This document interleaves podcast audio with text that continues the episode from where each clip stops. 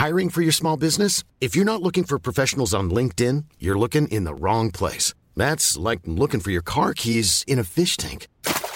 LinkedIn helps you hire professionals you can't find anywhere else, even those who aren't actively searching for a new job but might be open to the perfect role. In a given month, over 70% of LinkedIn users don't even visit other leading job sites. So start looking in the right place. With LinkedIn, you can hire professionals like a professional. Post your free job on linkedin.com slash people today.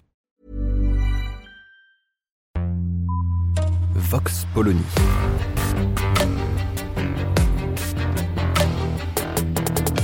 L'actualité vue par la directrice du magazine Marianne, Natacha Polony.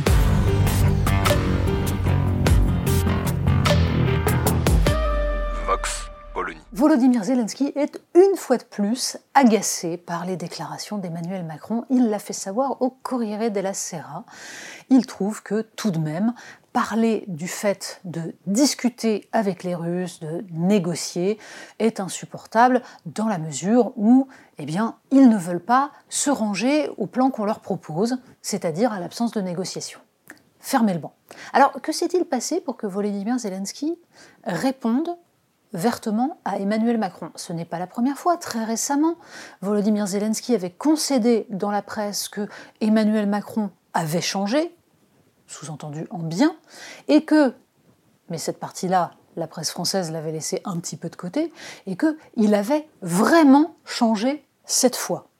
Ce qui était en fait une sorte de coup de pied de l'âne, comme Volodymyr Zelensky en a plusieurs fois adressé à Emmanuel Macron. Alors pourquoi?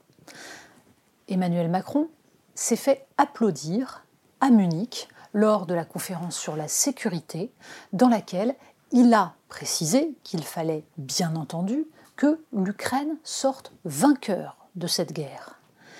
Mais il a ajouté dans une rencontre avec la presse française dans son avion au retour que pour autant la France n'était pas de ceux qui veulent écraser la Russie parce que, selon lui, cette guerre ne verra pas sa fin par les armes. Ce n'est pas militairement que cette guerre prendra fin, estime-t-il. Alors comment interpréter tout cela? Ben, En fait, Emmanuel Macron, depuis le début, depuis le 24 février 2022, analyse la situation en la réinscrivant dans l'histoire des relations entre la Russie et cette zone qui appartenait à l'Empire soviétique, mais sur laquelle l'OTAN s'est étendue sans que jamais il ne soit assumé qu'avait été violée cette parole accordée, certes, uniquement, officieusement à la Russie, selon laquelle justement l'OTAN ne s'étendrait pas au-delà de l'ex-RDA. Emmanuel Macron en tire la conclusion que l'Ukraine doit être protégée de l'agression russe, qu'il ne faut surtout pas que cette guerre se prolonge et que pour cela il va falloir négocier, parce que un conflit purement militaire aboutirait en fait à ce que veulent certains, certains qui prônent l'idée qu'il faut aller jusqu'à attaquer la Russie. On les voit même en France. Ils n'assument jamais d'être totalement jusqu'au boutiste, ils n'assument jamais de dire qu'ils veulent déstabiliser le régime de Vladimir Poutine. Mais les déclarations qui consistent à dire qu'il faut donner à l'Ukraine toutes les armes qu'elle demande immédiatement parce qu'il faut absolument vaincre Vladimir Poutine jusqu'au bout, car sinon il envahirait la Pologne, les États baltes, la Roumanie. Tout cela revient en fait à considérer qu'il existe une guerre de civilisation entre les démocraties dont on nous explique qu'elles sont absolument du côté du bien et Vladimir Poutine qui serait absolument du côté du mal. Cette lecture est profondément dangereuse. Non pas qu'il faille excuser Vladimir Poutine ou considérer que ce qu'il fait en Ukraine n'est pas le mal, bien entendu. En revanche, repeindre l'Occident en défenseur du bien, en chevalier blanc, c'est oublier le nombre de morts que l'Occident a sur la conscience depuis longtemps déjà, depuis plusieurs décennies, et que le reste du monde a tout à fait en mémoire.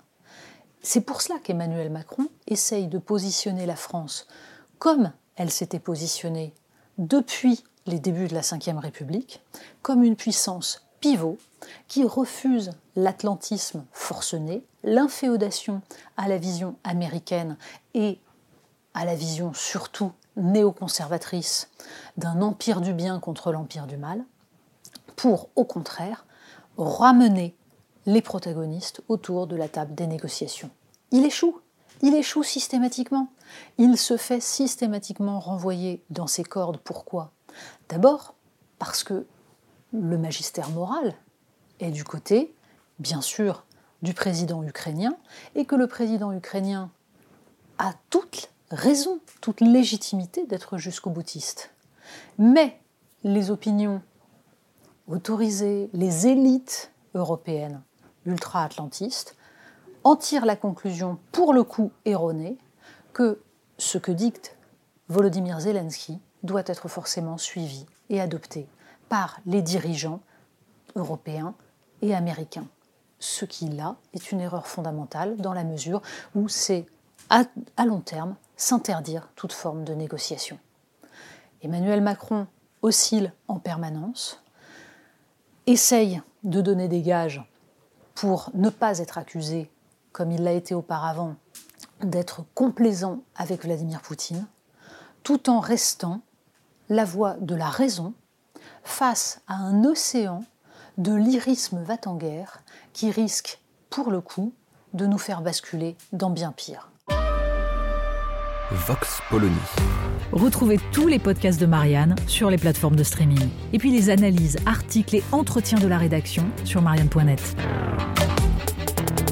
Et surtout, n'hésitez pas à noter cet épisode et à nous laisser vos commentaires.